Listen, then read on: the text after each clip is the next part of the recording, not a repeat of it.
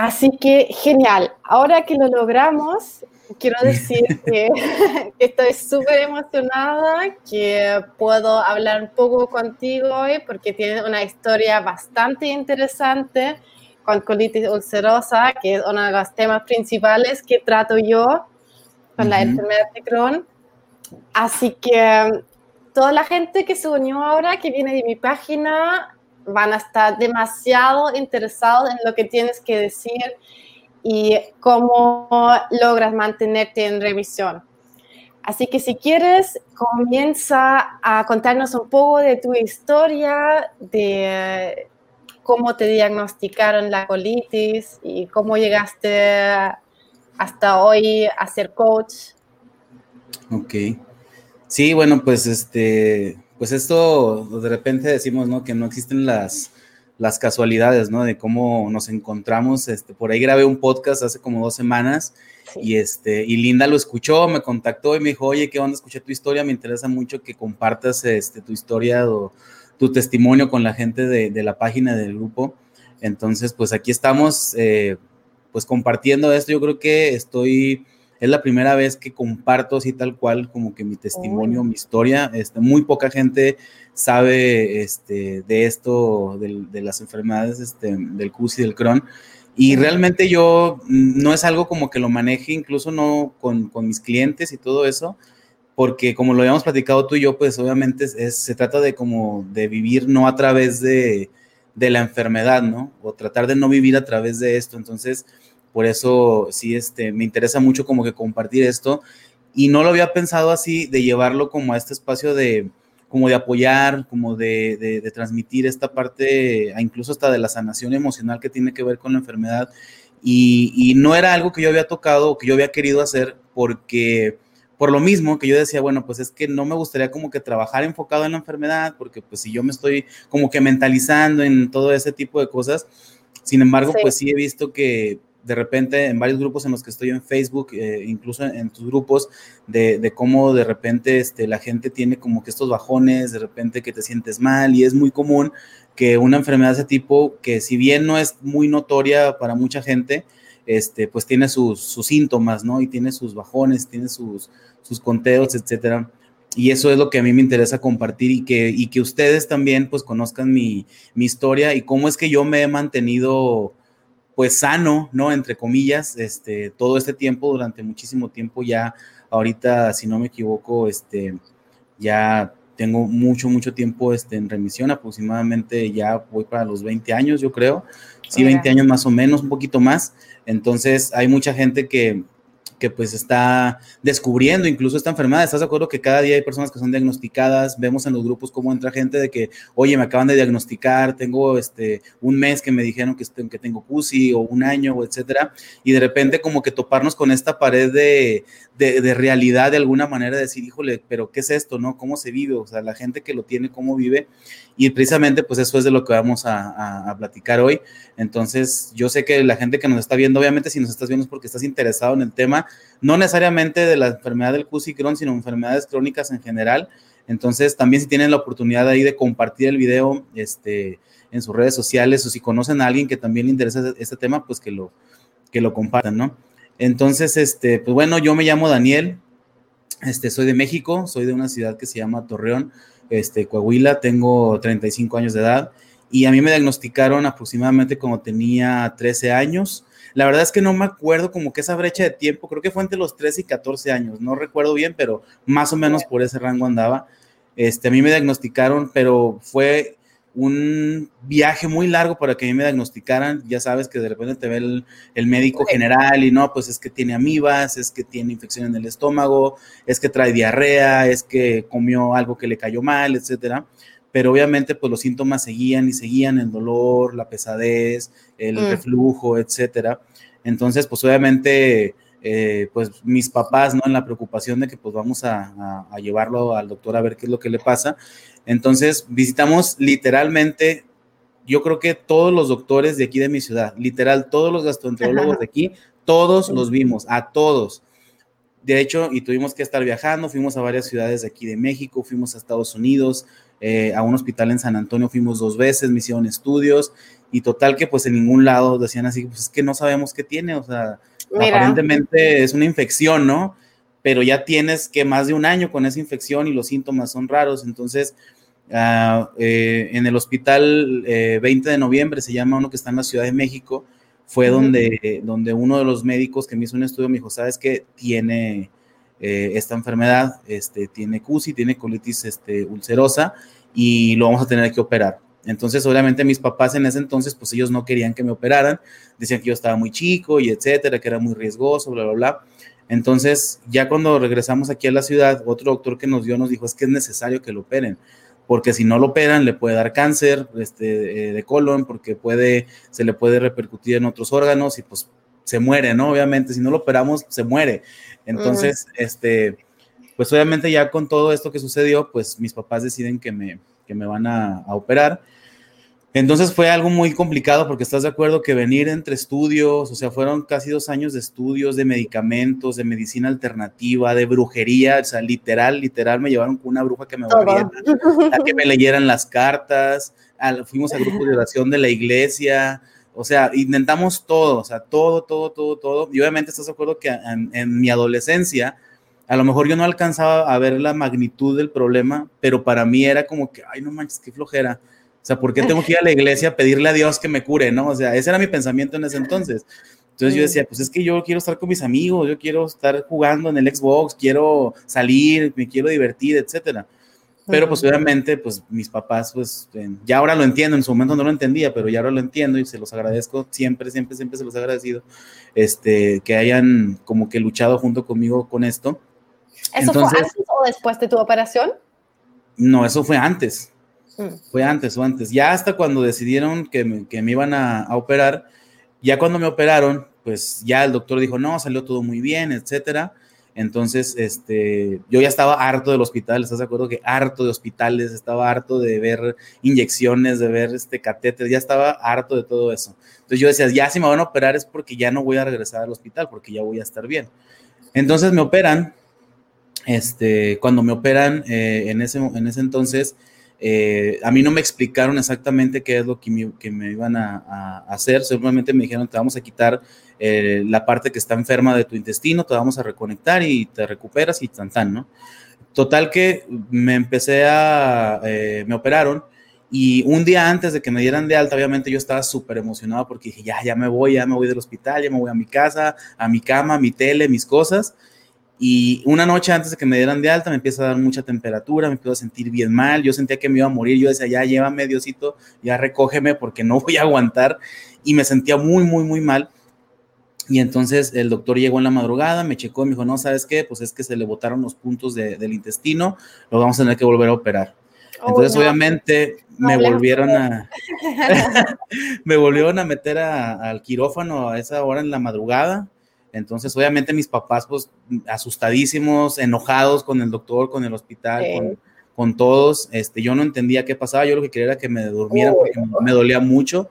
Yo tenía mucho, mucha temperatura. Yo sentía que me moría, o sea, que me desmayaba, me sentía bien, bien, bien mal.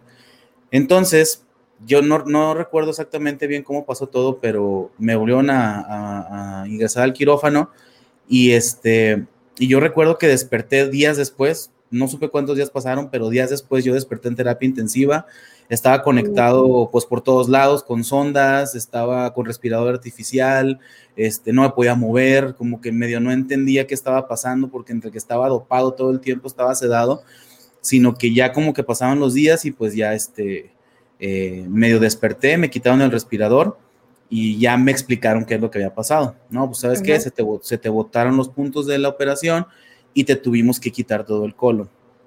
Entonces, en ese momento yo no entendía pues, lo que estaba sucediendo y ya después, en esos días, yo supe que me habían puesto una heliostomía.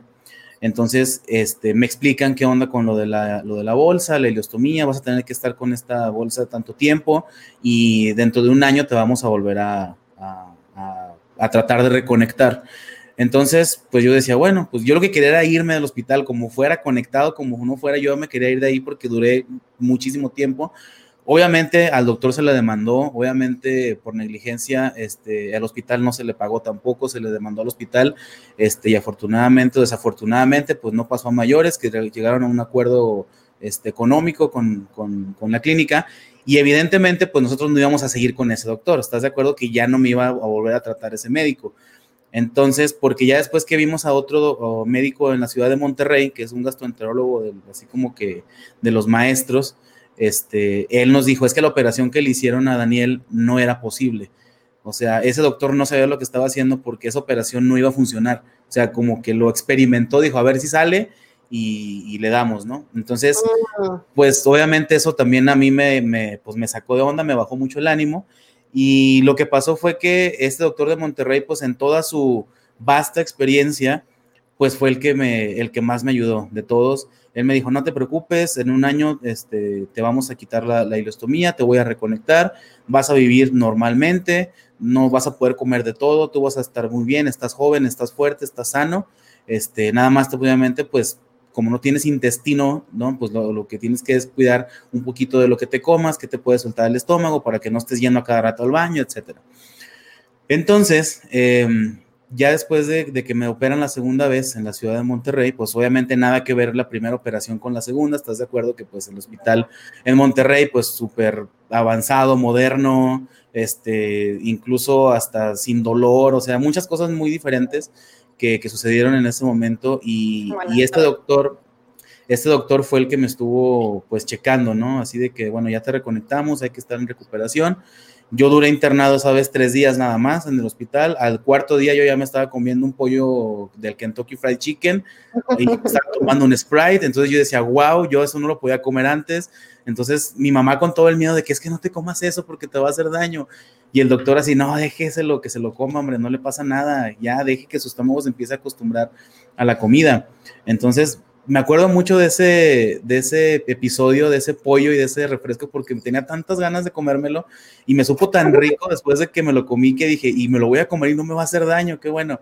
Mm. Entonces, este, me siguió viendo este, este doctor y el doctor en un momento se fue a trabajar a Estados Unidos. El doctor ahorita está en San Antonio en una clínica, entonces ya después yo lo estoy, eh, mis chequeos cada cuatro o cinco años voy a San Antonio a, que, a que me revise, le llevo estudios y todas las veces que he ido, así de que pues estás bien, estás sano, no se ve nada normal, no tienes así como que protuberancias, no hay sangrado, este, no tienes así como que dolores, etcétera. Entonces, el doctor, hasta donde a mí concierne y lo que yo te puedo decir, es un excelente trabajo conmigo, tan excelente que pues te digo, ya tengo 20 años este, prácticamente en remisión, no he, no he recaído, gracias a Dios, de ninguna de ninguna forma, sino que de repente, pues nada más como te comentaba yo, pues es cuidarme de lo que como, de repente eh, eh, descubrí entonces, en ese entonces, en ese momento, cómo era que esto repercutía con mi estado de ánimo.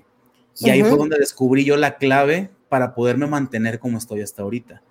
Entonces, precisamente eso fue como que también un gran descubrimiento y un despertar para mí, porque yo descubrí esto a través del coaching, descubrí esto a través de la transformación personal, estuve trabajando con talleres, con conferencias y, todo esto me ayudó tanto, tanto, tanto a, sanar muchas cosas en mí que yo traía de mi pasado, desde mi infancia incluso, que pude lograr comprender y, y esa es mi teoría, desde dónde viene mi enfermedad y, o sea, el por qué yo me enfermé qué era lo que fue lo que me llevó a mí a que mi cuerpo físico em, se enfermara a través de mi cuerpo emocional. Entonces, todo ese tipo de cosas que yo fui descubriendo son las que me han ayudado a poder estar sano ahorita en este momento, son las que me han ayudado a estar como en un equilibrio emocional y, y eso repercute mucho en mi estado de ánimo porque de repente, no sé, cuando me encuentro en un momento de mucho estrés, me empieza a doler el estómago y empiezo a sentir como que el piquetito y así como que, a ver, respira, tranquilízate,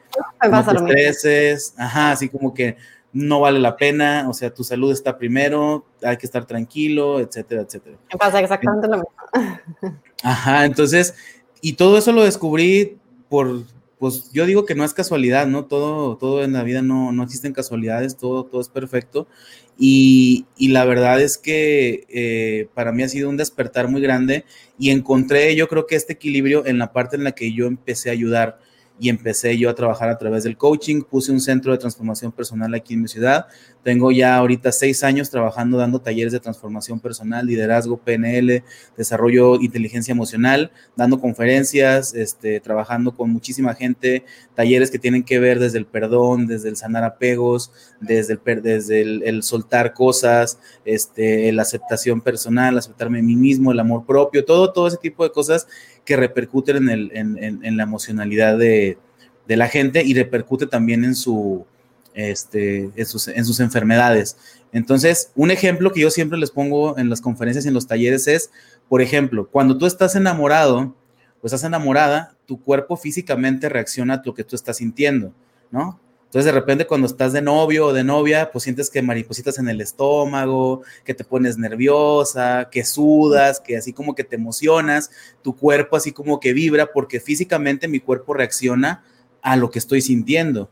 Entonces, eso es lo que pasa exactamente con las enfermedades. Mi cuerpo físicamente está reaccionando a una emoción que estoy teniendo, y por lo regular, y es una emoción negativa. Entonces imagínate una persona que tiene una depresión, que tiene una preocupación, que tiene una culpa en su, en su, este, en su mente desde hace 10, 15, 20, 30 años.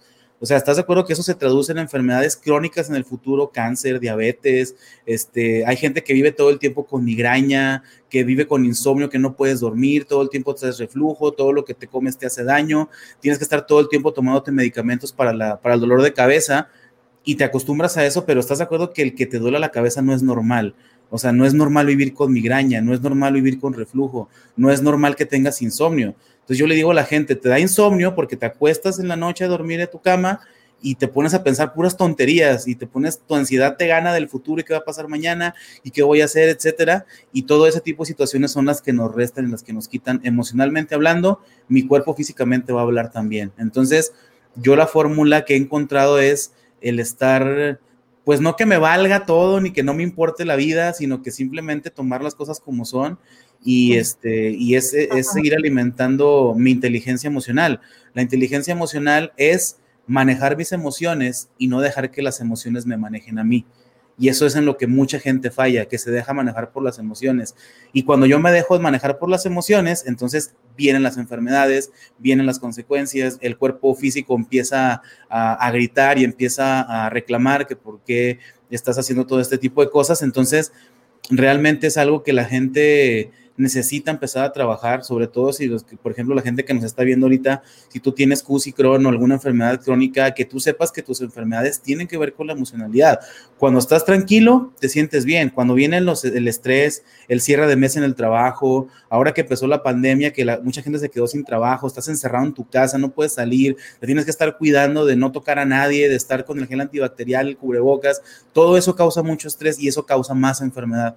Entonces, eso hace que las enfermedades se acentúen todavía más este, en el cuerpo físico. Yo sé que a lo mejor es muy complicado y se escucha muy sencillo como lo estoy diciendo, pero créeme que no lo es, porque es un trabajo muy largo. Y, la, y el primer paso es como, como los 12 pasos de Alcohólicos Anónimos. El primer paso siempre va a ser reconocer y aceptar que tenemos un problema.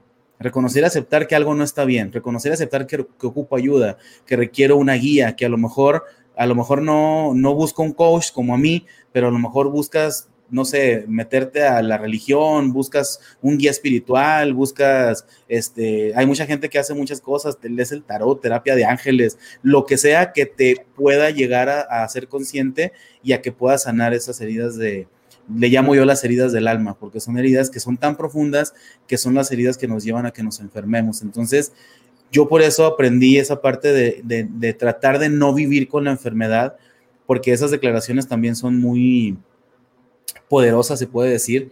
Entonces, tú ves los grupos de Facebook donde toda la gente está quejándose, es que hoy amanecí con dolor de cabeza, y es que hoy me siento bien inflamada, y es que mi familia no me entiende porque estoy enferma. Pues sí, güey, estás enfermo, pero o sea, tienes de dos sopas, o te tiras para que te recojan o te levantas y haces algo, o sea, no es como que todo el tiempo me estoy quejando y me estoy quejando, y hay, personas que viven en la queja, ¿estás de acuerdo que hay personas que usan esto hasta de bandera de que, ay, pobrecito, estoy enfermo?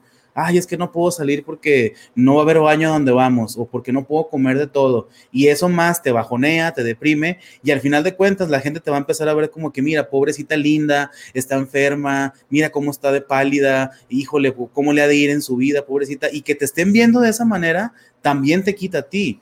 Entonces, cuando yo no vivo a través de la enfermedad, y no es que lo neguemos o que te dejes de tomar el medicamento o que te dejes de, tus tratamientos, obviamente eso no es responsable de ninguna manera, pero que tú sepas manejar ese tipo de cosas, ¿no?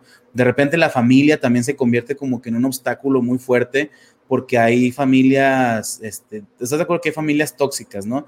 Entonces de repente yo le decía a mi mamá, Ah, cuando recién me, habían operado, es que mi mamá no me deja comer nada y no me deja salir y yo me quiero comer este, unas sabritas con salsa y con limón y así con chile, ya es que en México pues somos mucho de picante y todo eso, entonces yo no podía comer eso y no me dejaban comer, entonces yo me enojaba con mi mamá porque no me dejaba comer eh, eh, lo que yo quería.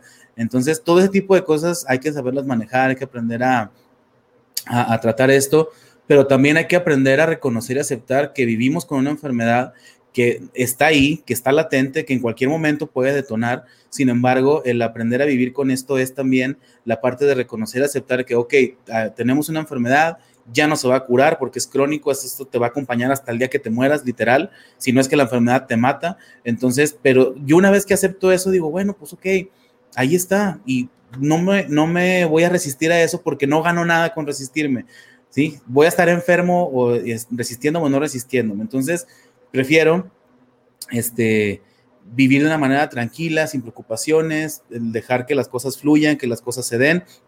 Lo que está a mi alcance lo voy a poder este, manejar y lo que no, pues simplemente no. Entonces, muchas veces los problemas del día a día, del trabajo, de la escuela, la pareja, los hijos, la economía, este, las preocupaciones son las que nos quitan toda esta parte de, tranquilidad, ¿no?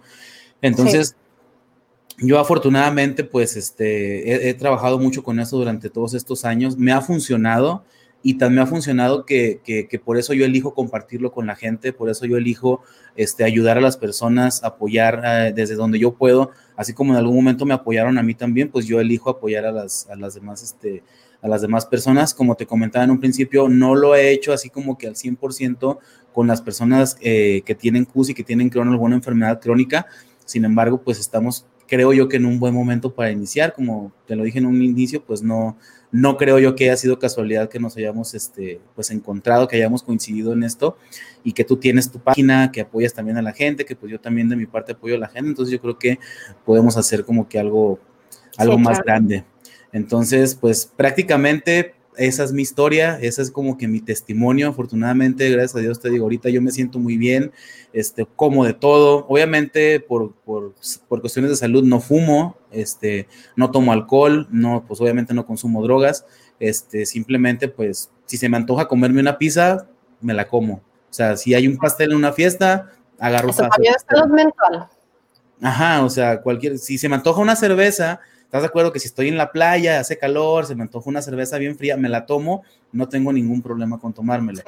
Entonces, pero sí es cuidarte de, de, de, lo que comes y, y, obviamente pues no, no excederte y pues más o menos yo sé que los que nos están viendo si, si, tienen la enfermedad saben qué comida te hace daño, qué comida te suelta el estómago, sabes que te cae mal, que te cae bien, si los condimentos, etcétera.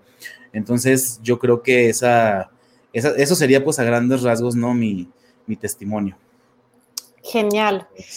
Ya tocaste un montón de temas que me interesan muchísimo, pero quiero volver un poco al comienzo de um, cuándo te diste cuenta que tus em, emociones influyen tanto a cómo se desarrolla tu enfermedad, porque te enfermaste muy joven y te pusiste coach algunos años después. ¿Te diste cuenta cuando te transformaste como, cuando te formaste como coach o antes ya?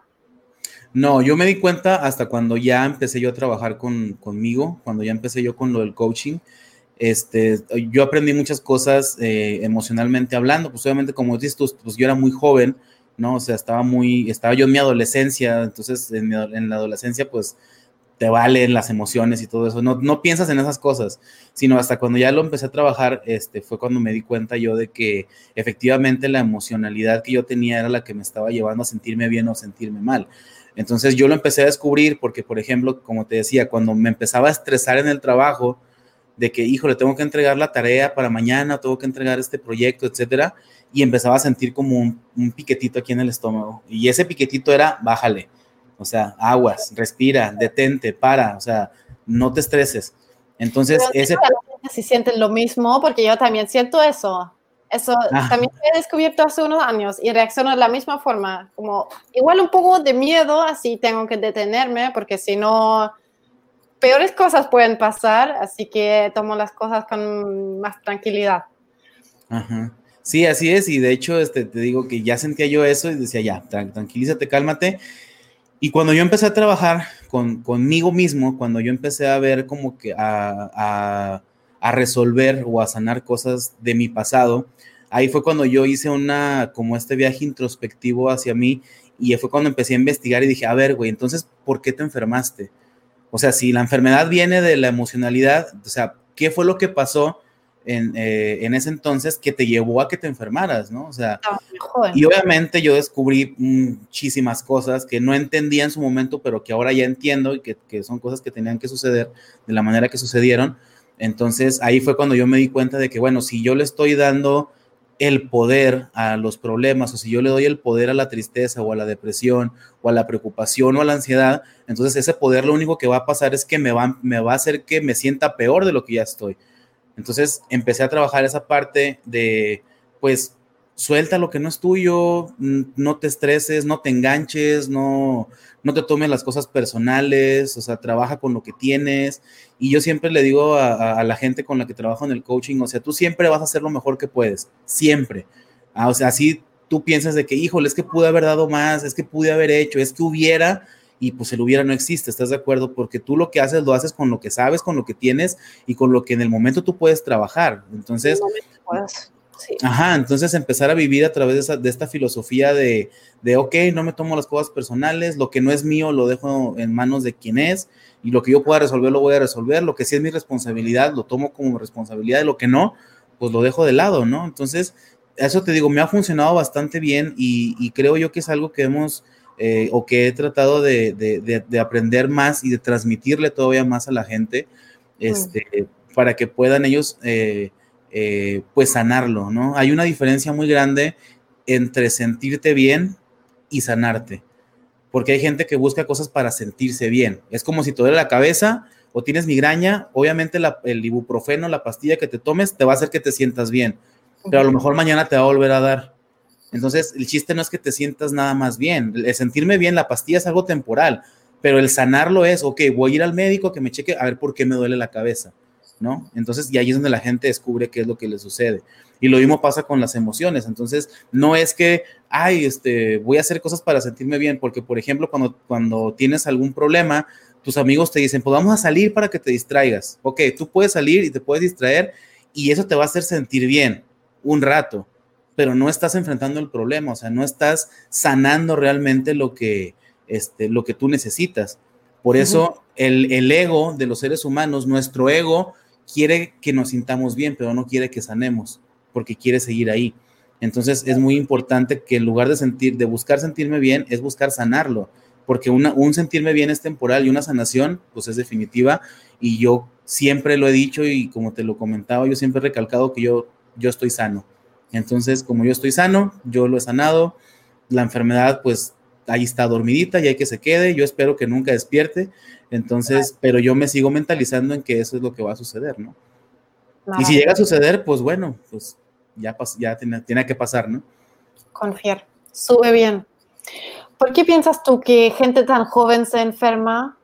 También tiene que ver con el estrés, con preocupaciones a esas edades, porque acá también comentó una chica que se enfermó a los 10 años. Ah, sí, aquí le iba a poner el comentario. Dice Marta Paulina, que su primer crisis de SI fue a los 10 años. Pues es muy joven, 10 años. Muy joven. Yo, a los 10 años, pues no, creo que no tenía todavía eso, pero estás de acuerdo que sí hay enfermedades que se llegan a, diagnosticar muy jóvenes o desde muy niños. Incluso yo en el podcast mencionaba, hay niños con alopecia. O sea, y la alopecia viene del estrés. O sea, ¿qué, ¿qué le puedes trazar a un niño? De 5 años, o sea, ¿qué, ¿qué, problemas puede tener un niño de 5 años, pero realmente no sabemos O sea, no sabemos qué es lo que, lo, que realmente está pasando por, la mente de ese niño. Y aquí Jimena pregunta, eh, dice, me alegra que te encuentres bien, gracias. Dice, ¿seguís con medicación? Sí. La única medicación que estoy tomando ahorita es loperamida, este, y eso, y es el, es lo único que estoy tomando, y eso lo tomo de vez en cuando. Eh, la loperamida es un medicamento que normalmente se utiliza para, como antidiarreico, entonces, la loperamida, no sé en, otros países cómo se le llama, aquí en México se llama Imodium, la pastilla. Este, es una pastillita así muy, muy chiquititita que, este, que lo que hace es que te, te inhibe las ganas de ir al baño. Entonces, por ejemplo, cuando eh, ahorita ya casi es raro que me la tome porque ya yo ya controlo todo eso en mi cuerpo, pero antes cuando yo iniciaba, pues estás de acuerdo que es ir al baño cada rato, cinco seis idas al baño en el día, entonces si yo iba a salir y yo sabía que iba a salir por mucho tiempo o que iba a ir a un lugar donde no iba a haber un baño o me iba a tardar en llegar a un lugar donde iba a haber un baño, entonces me tomaba o me tomo la, la loperamida. Es, la, es el único medicamento que estoy tomando ahorita. Obviamente en su momento tomé todo, todo, pentasa, este, salofalc, estuve tomando este... Eh, el sistema híjole, muchísimos, no, no todo, me hicieron transfusión de sangre, muchísimas cosas, no sé, ya no sé qué tanto me, me metí en ese entonces de medicamentos, pero sí estuve, tuve muchísima medicación y gracias a Dios ahorita pues lo único que, eh, que estoy tomando es eso y te digo, y me lo tomo cuando me acuerdo, ¿no? O sea, realmente es raro yo que me lo tome. Entonces, pues... ¿Cómo, ¿Cómo decidiste dejarlo? ¿Lo dejaste de un día al otro cuando tuviste muchos medicamentos? No, o sea, la loperamida es, es este, te digo, esa nada más es como, como preventiva. Pero, ya los medicamentos, los medicamentos que yo tenía antes, pues eh, es, todo eso era antes de la operación. Todo, todo eso fue antes de la operación. Después de la operación, creo que este, a lo mucho estuve tomando Salofalc, no, no, este, que es pentasa, creo, este, nada más. Pero también duré como unos seis meses con eso y me lo quitaron y ya no me lo volví a tomar nunca, o sea, ya, no, ya no consumí ese medicamento. Y el único medicamento que te digo desde entonces hasta la fecha que puedo este, estar consumiendo es la, la loperamida. Nada más. ¿Piensas, que hubiera estado prevenible la operación con el conocimiento que tienes hoy? Híjole, no creo, ¿eh? Yo creo, yo, yo la verdad no creo. No creo, y no tanto por la parte diagnóstica, yo no lo creo porque para mí es algo que tuvo que haber pasado. O sea, era algo que iba a pasar. eso sí, para tu aprendizaje y todo. Claro. Pero ahora, ¿piensas tú que tiene que pasar de nuevo? Es que mm, no creo, no, yo creo que no. Es que sabes que lo que pasa es que obviamente estás de acuerdo que han pasado 20 años y la medicina en 20 años ha evolucionado muchísimo. O sea, yo he visto medicamentos ahorita que dicen que, por ejemplo, Humira, que en mi tiempo no había Humira, ¿estás de acuerdo que el Humira es un medicamento nuevo? Hay muchos medicamentos, incluso tratamientos que son nuevos en esto del, diagnóstico de las enfermedades de inflamación intestinal. Entonces, hace 20 años no había todo lo que hay ahorita. O sea, si yo me hubiera enfermado ahorita, a lo mejor sí me hubiera evitado la operación, probablemente pero me tocó hace 20 años, o sea, hace 20 años no había todo eso. Entonces, este, pues no, yo, yo realmente creo y, yo confío en que, en que la situación puede llegar a, estar bien, ¿no? Mientras yo creo que me mantenga como que en este ritmo en el que, en el que llevo, este, yo creo que, todo va a estar bien. Entonces, eh, definitivamente sí es algo que, que también debemos reconocer, o sea, nadie te dice que mañana no te va a dar un brote y vámonos a la fregada, te mueres, ¿no? O sea, pues no sabemos. Y si eso llega a pasar, pues bueno, pues tenía que pasar y ya tampoco me voy a poner a, a, echarle la culpa a Dios, es que Dios me castiga porque me enfermas, pues no mames, o sea, ese tipo de cosas son como las que tenemos que agarrar y empezar a aceptar. Por ejemplo, aquí el, la persona que nos escribe, Cárdenas, dice, desde mayo me diagnosticaron el intestino irritable, es horrible, estoy con una dieta, pero igual me inflamo, ¿a qué se debe? Pues es que las enfermedades así van, este, ¿cómo se llama? Van evolucionando se van evolucionando y, este, y, el, tanto el CUSI como el Crohn y todas las enfermedades que son de este corte de, inflamación intestinal, pues todas son diferentes, pero yo creo que todos hemos tenido, o, las, o por lo menos las investigaciones que yo he hecho en este tema, yo creo que lo más relevante de todo esto es que tiene que ver con la parte emocional. Entonces, por ejemplo, aquí Cárdenas nos escribe y, y en, su, en sus palabras, él dice, es que es horrible pues, oye, pues sí, es horrible porque quieres que sea horrible. O sea, ¿estás de acuerdo que, que, que, yo entiendo que te sientas mal y que pueda llegar a ser algo que no te gusta, pero precisamente el sentirme así me hace que me dé más todavía, o que me duela más, o sea, o que me pasen más cosas.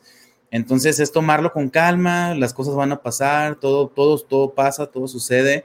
Y, este, y, y yo creo que, por ejemplo, las personas que ahorita están eh, sanas o que no han tenido la necesidad como yo de que me operen, o que no está en necesidad de que los operen, yo creo que sí tendrías, ahorita yo sí les diría a esas personas, valoren mucho que todavía no los operan y que a lo mejor no va a haber necesidad de que los operen nunca, pero tranquilos, tomen sus medicamentos, lleven sus tratamientos y traten de llevársela lo más relax que se pueda, porque la parte de la, de la enfermedad inflamatoria intestinal tiene todo, todo, todo, todo que ver con las emociones. Es una enfermedad que viene del estrés, que viene de la preocupación, que viene de las culpas, que viene de la, de la falta de muchas cosas y todo esto viene, es un tema muy extenso para explicar ahorita, pero son cosas que vienen desde la infancia, desde todo lo que aprendimos desde la niñez, etcétera, pero es aprender a, vivir con lo que tenemos ahorita, ¿no? Entonces yo creo que sí sería algo muy, este, muy importante y muy relevante que la gente que nos está viendo sepa que pues tiene que ver mucho con la parte emocional y que hay que empezar a trabajar con eso. Obviamente no te estoy diciendo vete al psicólogo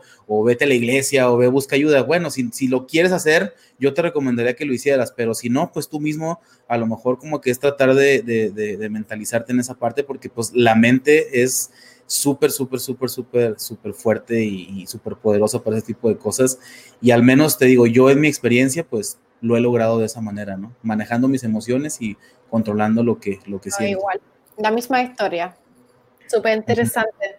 ¿Qué sería un primer paso que pueda tomar una persona, por ejemplo, como Nicole, que nos escribió de colon irritable? Como, um, ah, no, no fue Nicole, fue Cari. Bueno, eh, ¿Cómo podemos empezar a cuidarnos si nos damos cuenta, estamos entrando en un brote o estamos con el colon irritable súper inflamado? ¿Qué podemos hacer de la parte emocional para, para bajarlo, para mejorarnos? Pues mira, muchas cosas que suceden a lo largo de nuestra vida son cosas que, que nos han definido como personas, que es lo que nosotros hacemos o llamamos la personalidad la personalidad que tú adquieres, que viene desde la infancia, este, viene con todos los aprendizajes que has tenido desde la infancia, tus valores, tus hábitos, tus creencias, tus habilidades sociales, todo eso lo aprendimos o lo aprendemos desde que somos niños. Y ahora que somos adultos, todo eso lo ponemos en práctica como herramientas para vivir, ¿no? O sea, si tú viviste en una casa donde el matrimonio eran los golpes, por ejemplo, pues tú creces con la idea de que pues eh, pues no está tan peor que te golpee tu esposo, ¿no? O sea, hay gente que normaliza ese tipo de cosas porque es la manera en la que aprendieron. Sin embargo, muchas de las cosas que suceden a lo largo de nuestra vida, de, repente, son cosas que o nos, nos resisten o que nos, nos restan energía o nos, o nos, ponen tristes o nos ponen preocupados, etcétera. Y yo creo que esa es la parte más importante a trabajar en este caso, así como tú lo comentas, toda esta parte de, las cosas que te hacen sentir mal o de lo que te puede llegar a preocupar o de lo que te puede llegar a estresar, todo esto viene de una resistencia y es lo que yo manejo mucho en mis talleres, esta resistencia a aceptar las cosas que me pasan. Por ejemplo, resistencia a aceptar, pues, en nuestro caso, que pues tenemos una enfermedad, resistencia a aceptar que tengo un problema de alcoholismo, me resisto a aceptar que el trabajo en el que estoy no me gusta, me resisto a aceptar que a lo mejor este, la pareja con la que estoy pues no me llena, me resisto a aceptar que tengo un hijo que tiene un problema de drogas en mi casa, todo ese tipo de cosas que entramos en resistencia son las que nos generan las emociones negativas. Siempre, siempre lo he manejado de esta manera. Si tú tienes un problema, si tú tienes, si tú sientes una emoción negativa, si tú tienes una situación en tu vida que tú sientes que te está restando, que te está quitando, ponte a pensar a qué te estás resistiendo qué de lo que está pasando no depende de ti, pero tú en tu afán de controlarlo todo quieres que eso también funcione como tú quieres que funcione. Y eso funciona este, y se da mucho en las relaciones. Entonces, cuando yo quiero cambiar a la otra persona, cuando yo quiero cambiar a mi pareja, quiero que mis hijos piensen como yo pienso, quiero que mis amigos piensen lo que yo pienso, que la gente crea lo que yo creo. Y en esa resistencia entran las emociones negativas porque me estoy resistiendo a aceptar que la gente no piensa como yo, que las cosas que pasan en, el mundo, pues, yo no, yo no tengo control sobre todo. Entonces hay gente que se, mete mucho en esta resistencia y en esa resistencia es donde empiezo a trabajar con las emociones negativas y eso empieza a surgir. Un ejemplo bien claro que siempre les, comento. Imagínate que vas a eh, estudiar de, la, de lavandería, ¿no? Vas a lavar tu ropa y de repente dices, ah, está el, sol bien fuerte y voy a lavar mi ropa para poderla tender en el, en, el, en el jardín de mi casa para que se seque. Y lavas tu ropa y cuando vas a tender la ropa se empieza a llenar de nubes y empieza a llover. ¿Estás seguro que en ese momento tú no controlas el que vaya a llover o no? Tienes toda tu ropa mojada y en ese momento, si yo me resisto a eso, voy a empezar a buscar culpables. Es que Dios me mandó la lluvia, me está castigando, y es que maldito clima, y por qué me pasa esto a mí, y voy a tener toda la ropa remojada, y voy a tener que volver a lavar mañana, y que no sé qué. Y en ese momento entre una resistencia, me estoy enojando, estoy teniendo emociones negativas, y esas emociones negativas repercuten en mi cuerpo emocional, y al rato me va a empezar a doler la cabeza, me va a empezar a dar sueño, voy a tratar de, de, estimularlo con comida, con alcohol, con drogas, con medicamentos no prescritos, etcétera, y en eso se resume todo lo que sucede en tus relaciones personales, porque así como me resisto a la lluvia cuando lavo la ropa, me resisto a la manera de ser de mis hijos, de mi pareja, de mis papás, de mis hermanos, de mis amigos, y quiero controlar todo, todo, todo, todo, y en mi afán de controlar las cosas entra la emoción negativa. Ahora imagínate una persona que busca controlar la enfermedad y entonces tú estás con el cusi y el cusi está dormidito y de repente un día se te ocurre comerte unas enchiladas o comerte una pizza o comerte un pastel o algo y de repente, ¡pum!, brote. Y en ese momento la resistencia me va a empezar, pero yo estaba muy bien, estoy tomando mis medicamentos, ¿por qué no me curo? ¿Por qué sigo inflamado? ¿Por qué sigo con diarrea? ¿Por qué esto? Y esa emoción negativa y esa resistencia me lleva otra vez al ciclo sin fin de sentirme mal, de estar mal, de estar enfermo, etcétera. Y entonces es muy importante y necesario que aprendamos entonces a manejar esa resistencia. Cuando yo suelto esa resistencia, yo dejo que las cosas fluyan. Llovió, está bien, no pasa nada. Tiendo la ropa dentro de la casa, o mañana vuelvo a lavar, no pasa nada, o etcétera, ¿no? Y entonces, pues ya, o sea, es nada más tomar las cosas como vienen y, y empezar a crear ese espacio donde yo aprenda a manejar mis emociones, vuelvo a lo mismo, y no dejar que las emociones me manejen a mí. A eso se le llama inteligencia emocional. Y esa inteligencia emocional es la que nos va a llevar más, más pronto que tarde a, una remisión exitosa, ¿no? Y no necesariamente aplica para el CUS y el Crohn, sino para cualquier enfermedad. Sí. Tremendo. ¿Todavía te pasan situaciones donde sientes que te resistes? ¿Perdón?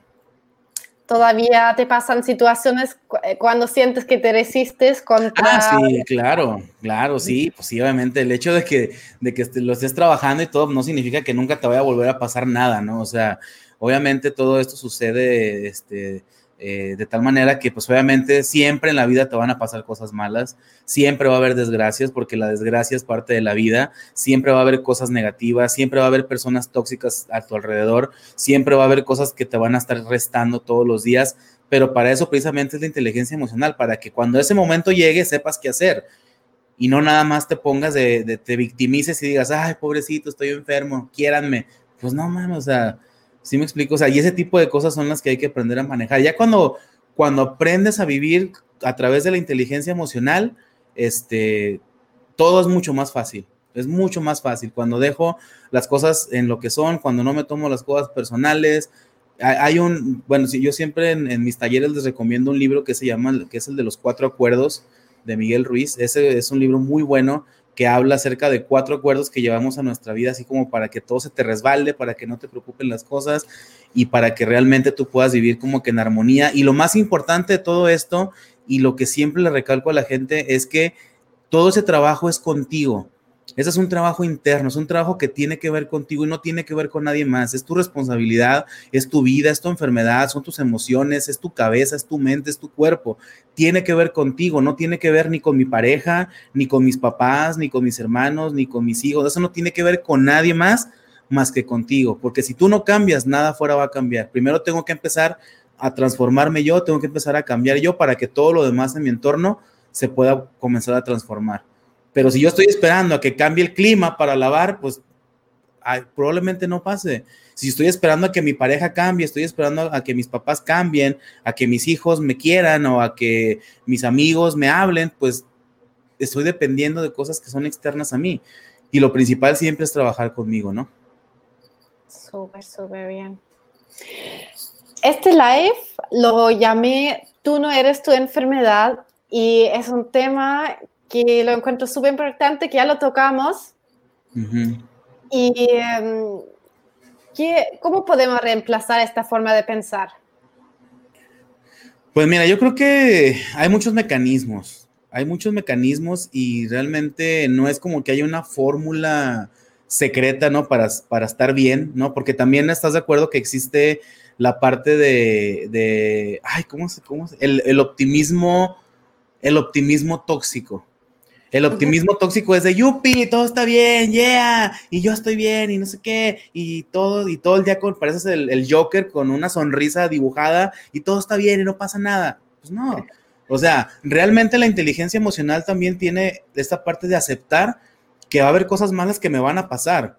Estoy de acuerdo que va a haber cosas malas que te van a suceder. Hay cosas malas que van a seguir sucediendo a lo largo de, este, de tu vida, pero es aceptar que lo malo va a pasar y que también tengo herramientas para poder manejar las cosas malas. Ahora, hay gente que le funcionan muchas cosas, hay gente que le funciona la religión, ¿no? Acercarse a Dios, por ejemplo, hay gente que le funcionan los grupos de alcohólicos anónimos, hay gente que le funciona un psicólogo, hay gente que le funciona este, hacer, como te decía, una terapia de Reiki, de ángeles, de tarot, o etcétera. Yo en lo personal, y, y es un tema que yo quiero dejar para después, porque es muy largo, ahorita si toco ese tema nos vamos a estar como otra hora aquí, este, yo en su momento busqué como una, como algo más allá y hice una ceremonia, bueno, hice varias ceremonias de ayahuasca. Para los que conocen ayahuasca, pues más o menos saben de lo que estoy hablando, pero esa es otra experiencia que voy a contar después, que también tiene que ver con lo del CUSI, cómo eso también me despertó como que ciertas cosas. Este, nada más que no lo comparto tanto, ¿sabes por qué? Porque lo del ayahuasca es un, como es un tema un poquito más delicado, no lo, no lo quiero compartir como, eso te va a curar, ¿no? Porque la hierba de la ayahuasca te va a curar y te va a aliviar. No, porque no, no sería responsable de mi parte decirte eso, pero al menos a mí, a Daniel, en mi experiencia, a mí la ayahuasca fue, o sea, total apertura, despertar espiritual, pero súper, súper, súper, súper grande. Y, y, me ayudó muchísimo a seguir trabajando lo que ya venía trabajando. Para mí fue yo creo que el 50% de mi proceso fue parte también de lo de la ayahuasca, pero eso lo tocamos en otro, en otro live para no meternos tanto tiempo, porque si no me voy a alargar mucho con ese tema. Este, y así como me funciona eso, hay gente que le funcionan muchas cosas. Hay gente que le funciona la brujería. ¿Estás de acuerdo que mi mamá me llevó a que me barrieran con una gallina? O sea, y en ese momento a lo mejor ella creía que eso me iba a ayudar. Bueno, pues si te ayuda que te barran con la gallina, con el huevo, con el pirul y te funciona, pues dale, ¿no? O sea, mientras tú lo hagas consciente y te sientas bien con eso, tú le puedes rezar a quien tú quieras y a la piedra si quieres y si la piedra te va a curar, la piedra te cura, no hay problema. Siempre y cuando lo hagas desde la parte de la responsabilidad y no olvidando que obviamente lo principal siempre va a ser tu tratamiento y siempre tus medicamentos, pero casi también yo te puedo asegurar que más del 50% de tu sanación tiene que ver con tus emociones y que también tú te quieras aliviar y tú te quieras curar, ¿no? Yo puedo decir que en mi caso, como yo estudié el tema de la nutrición y me alimento bastante bien y me cuido mucho, que aunque estoy haciendo esto, el, para mí el 90% depende del estado emocional. Yo sé que si no me cuido, yo puedo caer rápidamente, aunque me estoy alimentando perfectamente bien. Sí, así es. Y de hecho, es lo que te digo, o sea, hay, eh, por ejemplo, hay, hay, mucha gente a la que tú ves y dices, ay, este güey no está enfermo, ¿no? O sea, a mí la gente me ve y me dice, ¿tú qué vas a estar enfermo? ¿De dónde, güey? O sea, no, tú no tienes nada. Entonces yo digo, pues no, no tengo, no tengo nada. Pues es lo que te digo, no es como que es algo que yo ande este, platicándole a todo el mundo, cuando, hola, mucho gusto, Daniel, estoy enfermo, tengo CUSI. Pues no, o sea, que eso no pasa. Entonces, ese, ese tipo de situaciones son con las que hay que aprender a vivir de alguna manera, ¿no? Entonces, este, yo creo que sí es muy importante eh, eh, la parte de la inteligencia emocional y que pues obviamente todo esto sepamos nosotros y que tengamos esto de, de esa, esta confianza de que va a pasar, ¿no? Y bueno, este, quiero leer nomás los tres comentarios que faltan. Dice Alfredo, a mí me diagnosticaron a los 12. Ándale, pues más o menos andamos por la edad y a los 30 me cambiaron el diagnóstico a Crohn. Y últimamente he tenido muchas recaídas y comencé a trabajar las emociones y a sanar cosas del pasado. Confío que pronto les daré mi testimonio. Eso es de lo que estamos hablando, precisamente. Eso es lo que estamos diciendo. Adicional al plan alimenticio de Linda, que lo continúo porque definitivamente hay muchas cosas que hacen daño. Así es, exactamente. Y dice aquí Miriam que quiere saber qué es la ayahuasca. Ahorita, ahorita en un minuto les, les platico antes de, terminar. Este, pero sí, te digo, de eso ya depende mucho de qué le funciona a cada persona, ¿no? Entonces, este, pero lo que a ti te funcione y lo que tú hagas, que lo hagas con la conciencia de que eso es para tu bien y que es para que tú te sanes y es para que tú puedas estar bien y para que puedas sobrellevar cualquier cosa que pueda, eh, pues, que, o sea, que pueda, que te pueda ayudar, ¿no? Definitivamente hay que, cada persona, cada persona piensa diferente, ¿estás de acuerdo que cada cabeza es un mundo? Entonces, pues eso ya va a depender de cada quien, de cómo, de cómo percibas tú, incluso hasta tu parte espiritual, ¿no? Pienso exactamente lo mismo. Si sientes que necesitas ver al psicólogo, entonces ve a un psicólogo para hablar con alguien. Si te llama el tema energético, entonces sigue ese camino. Todo lo que te sirve a ti está bien. Sí, así es, y, te digo, depende mucho de lo que, de lo que tú, de lo que cada quien quiera trabajar y de cuál sea tu, incluso hasta cuál sea tu, tu visión o cuál sea tu objetivo, ¿no? De lo que tú quieres trabajar y lo que quieres hacer. Y obviamente, si yo estoy buscando, por ejemplo, la religión porque yo quiero curarme, o sea, o porque quiero sentirme mejor o porque ya, o que quiero sanar muchas cosas, entonces, pues ahí es donde tú tienes que hacerlo consciente y ponerle una intención a lo que estás haciendo. Porque, por ejemplo, aquí Alfredo nos decía, es que yo estoy trabajando las emociones. Ok, él ya, él ya la lleva de ganas, ¿estás de acuerdo que él ya va para allá? O sea, él ya está trabajando eso, él ya va manejando eso, adicionado a tus medicamentos, adicionado a tus planes alimenticios, a tus tratamientos. Todo, es, todo eso es un complemento y todo eso, todo eso es un conjunto de cosas que te van a apoyar para que tú puedas estar bien, pero siempre y cuando tú lo quieras estar, porque tú te puedes meter a 20 talleres, puedes hacer mil cursos, tú te puedes tomar toda la ayahuasca del mundo y te puedes tomar toda la pentaza, pero si tú no quieres mejorar, es algo muy complicado. Y aquí es donde voy a, a aterrizar un tema un poquito más como que emocional y espiritual, porque la enfermedad tiene que ver con la parte de lo que a mí me está acercando a, un final. Por eso decimos que cuando una persona tiene depresión o cuando una persona tiene emociones negativas, te bajan las defensas. Pero ¿por qué bajan las defensas? Porque las defensas se bajan para que el cuerpo se enferme. Y el cuerpo se enferma porque la enfermedad me acerca a la muerte. Yo sé que se escucha como que muy rebuscado lo que te estoy diciendo, pero es un tema que tiene que ver de que yo manejo en, que yo manejo en constelaciones familiares pero es, esa, esa es la parte de que porque una persona se enferma, una persona se enferma porque está deprimida. ¿Por qué me deprimo? Por algún problema que tengo. Y como soy deprimido, mi depresión me dice, ya no quiero estar aquí. ¿Y qué dice tu cuerpo? ¿No quieres estar aquí? Va, cabrón. Te bajo las defensas, enfermes y muérase. Y eso es lo que te lleva. Física. Inmediatamente enferma tu cuerpo físicamente a tus pensamientos. Así que imagínate al revés. Alimentar tus pensamientos positivos uno puede florecer tremendamente. Exactamente, entonces yo creo que eso, eso es lo que, lo que tenemos que entender y, es muy importante que, la, que, las personas que nos ven y que, que, están escuchando esto lo puedan también este, eh, eh, llevar a la práctica, que al final de cuentas todo eso tiene que ver con el cuerpo emocional. Hay mucha gente que dice, pero Daniel, ¿cómo le hago si son muchos mis problemas? No tengo dinero, no tengo trabajo y, y tengo mi mamá enferma y mis hijos son unos vagos. Ok, yo entiendo que hay cosas que dices tú, no manches, o sea, no sé cómo, la, cómo, cómo vas a hacer con eso, pero por algún lado tienes que empezar. O sea, tienes, como se lo digo siempre, tienes las dos opciones, o te quedas en la queja llorando y tirado en la cama a ver quién te recoge o te levantas y haces algo, ¿no? Pero si vas a hacer algo, que sea algo que hagas por ti.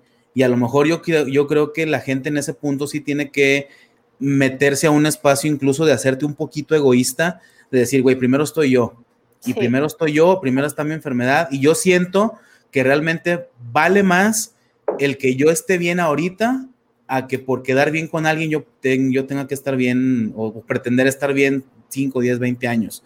Entonces, eso es muy importante, que siempre las personas tienen que eh, saber esto, ¿no? Porque incluso hay un espacio de incongruencia, porque si yo no estoy bien conmigo, yo no puedo estar bien con nadie. Entonces, acuérdate que nadie da lo que no tiene. ¿Cómo pretendo estar bien con una persona, con una pareja, por ejemplo, si ni siquiera yo estoy bien conmigo? ¿Cómo quiero aceptar a una pareja si ni me acepto a mí? Cómo quiero no estar en resistencia con mi familia cuando estoy en resistencia conmigo, porque estoy enfermo, porque no tengo dinero, porque no tengo trabajo, porque la pandemia vino y me quitó todo. Y estás de acuerdo que hay muchísima gente que ahorita la culpa la tiene la pandemia, ¿no? La culpa la tiene el coronavirus y la culpa la tiene el gobierno, porque no me dan dinero, porque no tengo subsidios, porque cerraron la empresa, porque me corrieron. Ok, pasó esto, pero ¿qué estás haciendo con lo que está pasando? Estás, tienes en la queja desde marzo qué flojera, no mames, estamos en septiembre ya, o sea, tienes meses en la queja. Si no te has levantado a hacer algo ya, es porque has querido estar ahí tirado en la queja y, echándole la culpa a los demás. Entonces, lo mismo pasa con la enfermedad. Tienes la opción de, de, ver y decir, ¿por qué me castigó Dios con el CUSI? A ver, ¿qué haré en mi vida pasada? Pues no, o sea, estoy seguro que eso no te va a servir de nada. O sea, pero con lo que tengo ahorita voy a decir, ok, voy a estar tranquilo con lo que tengo, lo que no me hace bien en mi vida lo voy a alejar, lo voy a quitar, lo voy a relegar y lo que esté bien conmigo lo voy a acercar y me voy a rodear de gente positiva, me voy a rodear de gente que me quiere, de gente que siempre está este, conmigo o gente que yo sé que me apoya. Y si no hay quien me apoye, y si no hay quien me quiere, y si no hay quien esté conmigo, pues yo solo puedo. Y yo solo me voy a mentalizar para poder hacer las cosas por mí y por añadidura todo lo demás y todo lo bueno, la felicidad, la plenitud, la calma, todo eso va a, va a venir con el tiempo. ¿Cómo voy a saber yo que estoy bien cuando en la noche me acuesto a dormir y me duermo luego, luego, aún y que no esté cansado? Porque eso quiere decir que mi mente está tranquila y que yo estoy en calma conmigo. Y eso es invaluable. Buen tip, genial. De hecho, va en conjunto con lo que está diciendo Regina, está diciendo, a ver, ¿puedo agrandar esto, no? ¿Cuál fue? El cuarto de abajo. ¿Ese? sí, me diagnosticaron Crohn hace menos de un año, siento resistencia al trabajo, no me gusta. ¿Hay algún tip que podrías darme, por favor? Yo creo que ahí estamos tocando lo que ahora hablaste. Ajá, híjole, pues no te puedo decir que renuncies, ¿no? Porque pues sería lo más, lo más fácil, pero tú puedes ah, poner en práctica muchas cosas, pero si realmente nada te funciona, pues yo renunciaría, ¿no? yo pienso que, hay dos opciones. Puedes aceptarlo o puedes renunciar.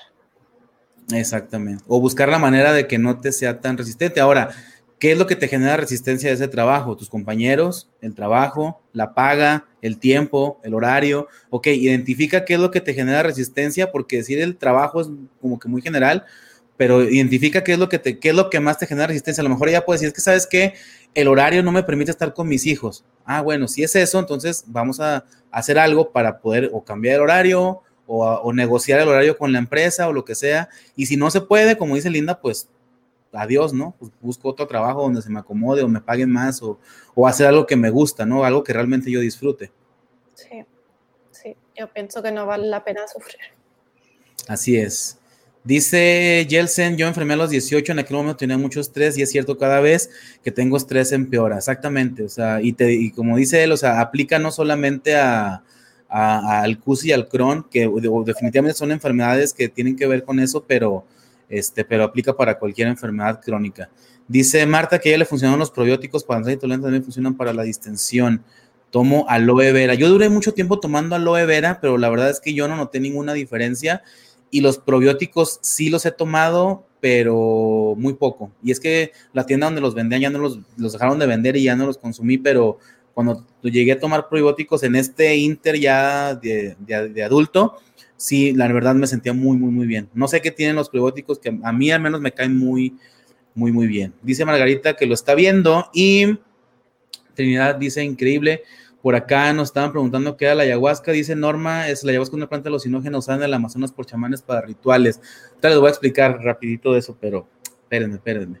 Entonces, pues, prácticamente eso es la recomendación o como que el tip que yo les puedo dar con, en cuanto a la inteligencia emocional, ¿no?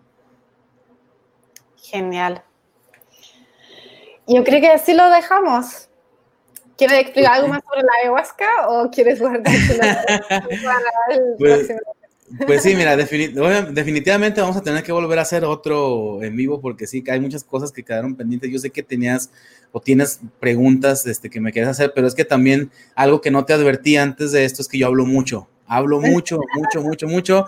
Mi trabajo es hablar, ¿estás de acuerdo que mi trabajo es motivar y hablar con las personas? Entonces tengo así como que me salen, me salen, me salen y me voy de una idea a otra, y, pero así soy. Disculpen si, si, si, si, si se perdieron en alguno de los de la plática. Pero, este, bueno, la ayahuasca rápidamente, como lo, lo dijo por aquí la compañera, deja ver quién fue, Norma, creo. Este, la ayahuasca es, una, planta del Amazonas que se utiliza en rituales eh, chamánicos. Este, normalmente se vende como algo, como una ceremonia de sanación espiritual.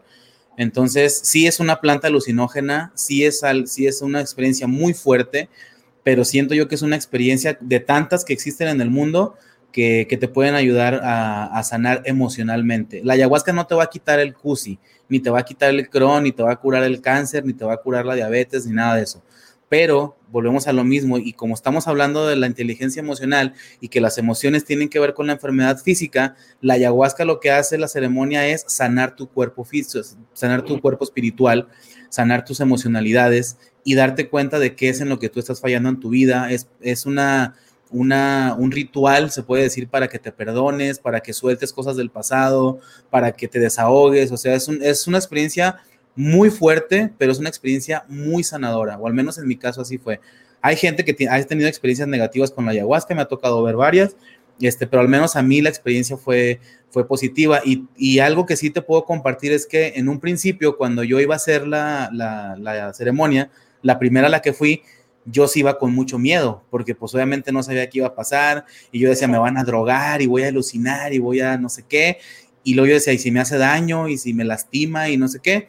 Entonces, pues total, igual fui, lo hice, y créeme que para mí fue una experiencia totalmente enriquecedora, fue un despertar espiritual, al menos para mi persona, muy grande, y, me, ha ayudado muchísimo el, haber, el haber ido yo a, a tomar este la medicina masónica de la selva. O sea, es algo muy, muy, muy, muy fuerte. Pero voy a, vuelvo a repetir, no lo estoy recomendando porque luego van a decir, vino el coach y nos dijo que hiciéramos ayahuasca para curarnos. No, no, no, te las, no estoy diciendo que lo hagas. Si tienes oportunidad, se dan las cosas, en tu ciudad hay donde lo hagan y tienes ganas de experimentarlo, ve y hazlo, ¿no? Pero no es algo que yo, este, que yo me la pase recomendando a todo mundo. Tienes que ir a, no, o sea, eso ya de cada quien, o sea, te funciona la ayahuasca como te funciona la iglesia, como te funciona venir conmigo a que te dé coaching, como te funciona ir con el psicólogo, lo que sea. Pero eso ya tiene que ver con lo que cada quien, este, eh, ¿cómo se llama? Con lo que cada quien quiera, eh, pues trabajar, ¿no? Y dice aquí Alfredo, yo voy por algo más grande, un psicólogo me hizo biodescodificación y me dio tips para trabajar y él dice que la mente lo puede todo y no hay enfermedad que se resista si eres positivo e indicas a diario que eres sano, que es lo que yo hago, y estar recuperado y curado sin olvidar sanar emocionalmente y perdonar a lo que nos llevó a la enfermedad, porque por lo que escucho de cada persona que tiene esta enfermedad es algo pasa a nivel familiar o emocional justo antes de comenzar con los síntomas y si no, se perdón, creo que se le acabó ahí el, el texto. Ah, pero sí, eh, sí, sí he estado, yo he estudiado también parte de eso y la parte, me llama la atención lo que menciona Alfredo porque la parte de la enfermedad intestinal, según la espiritualidad, tiene que ver con la parte del perdón. A, a, ti mismo o algún familiar o alguna situación que te sucedió en el pasado. Eso ya estamos hablando de cosas espirituales. Hay gente que cree, hay gente que no cree, lo cual es perfecto. Lo que tú creas está bien. Este simplemente es como, como el dato, ¿no? Que les, que les puedo yo pasar. Y, ajá, y dice José que pues sí, que hagamos otro en vivo y pues yo creo que sí, sí lo vamos a tener que hacer. ¿Cómo ves?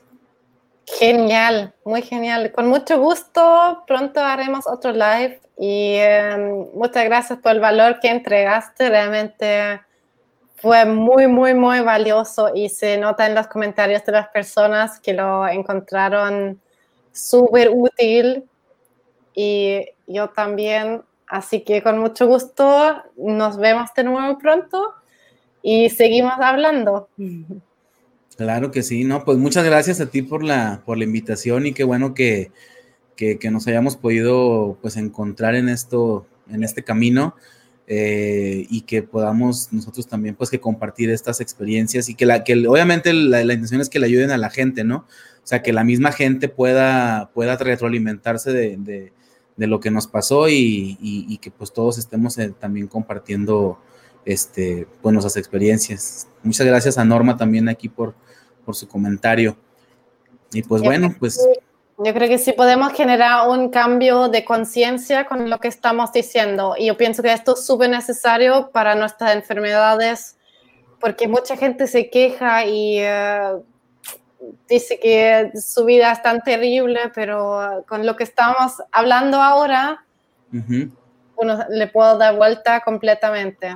Así que es necesario este cambio de conciencia y yo creo que estamos haciendo un bien comienzo con, con esto. Claro, y aparte, pues no nos cuesta nada tratar de cambiar nuestra manera de pensar y de, y de, y de conciencia y, que todo va a estar bien, ¿no? O sea, realmente es algo que, podemos llegar a hacer y pues todo se trata de que pues las personas quieran y que, tengan esta parte de, valor para poderlo hacer, ¿no? Para que sepan de la opción que tienen. Así es. Perfecto. Así que nos despedimos. Dice Alfredo, mil gracias, que sigan muy bien, a todos les ayude esta información y decidan arrancar y hacer algo para realizar cambio. Claro que sí, pues sí, por ahí vamos a estar haciendo más, más en vivo, ya nos, ya nos estuviéramos, este, ya nos vamos a estar poniendo de acuerdo para ver qué otros temas podemos abarcar. Dice Trinidad que son las constelaciones, son, este, son talleres, son talleres, este, que también trabajan cosas emocionales y cosas del pasado. Eh, yo he trabajado muy poco con constelaciones familiares, pero sí las he trabajado y también son, son, este, son dinámicas y, talleres muy sanadores para la gente.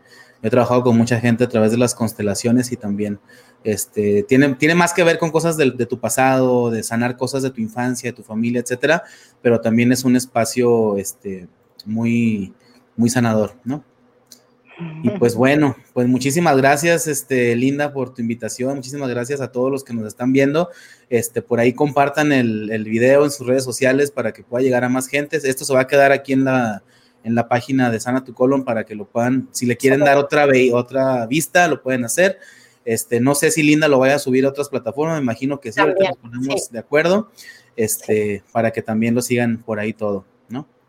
Muchas gracias a ti y a todos los que vieron. Muchas gracias.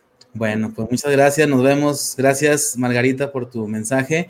Y pues bueno, ahí nos estamos viendo y estén pendientes de la página para que chequen cuándo va a ser el, siguiente en vivo. ¿Sale? que estén muy bien. Chao, chao. Bye. Mi nombre es Daniel Oropesa, soy coach de vida y transformacional. El coaching llegó a mi vida de una manera totalmente inesperada no cuando yo lo pedí o cuando sentía que lo necesitaba, sino cuando me abría una nueva posibilidad en mi vida. Y es que eso pasa, cuando te abres a nuevas posibilidades, cosas extraordinarias suceden para ti. Soy licenciado en educación, maestro y doctor en pedagogía. Estoy certificado como coach de vida y transformacional por The Hack International Coaches en Guadalajara, Jalisco. He dado talleres y conferencias en México, Estados Unidos y Sudamérica Actualmente tengo una empresa llamada Kairos Life Coaching, donde imparto talleres, conferencias y entrenamientos vivenciales de transformación personal. Las personas que han tomado este proceso han cambiado radicalmente su vida, recibiendo solamente resultados extraordinarios para sí mismos. Atreverte a conocerte no es fácil, mirar hacia adentro requiere de mucho riesgo y el que no arriesga, no gana. Yo siempre le digo a la gente que la inversión más fuerte, la inversión más poderosa es el tiempo, no el dinero. El dinero va y viene, el dinero se genera, el dinero se recupera, hombre, pero el tiempo no. Yo te preguntaría entonces, ¿hace cuánto que no le inviertes un fin de semana a tu persona? Y por invertir a tu persona no me refiero a fiestas, viajes, ropa, no, me refiero a invertir en tu crecimiento personal. El día es hoy. El pasado ya se fue, el futuro todavía no llega. Tu momento es ahora. Si no eres tú, entonces ¿quién? Si no es ahora, entonces ¿cuándo? Vamos, arriesgate y toma acción.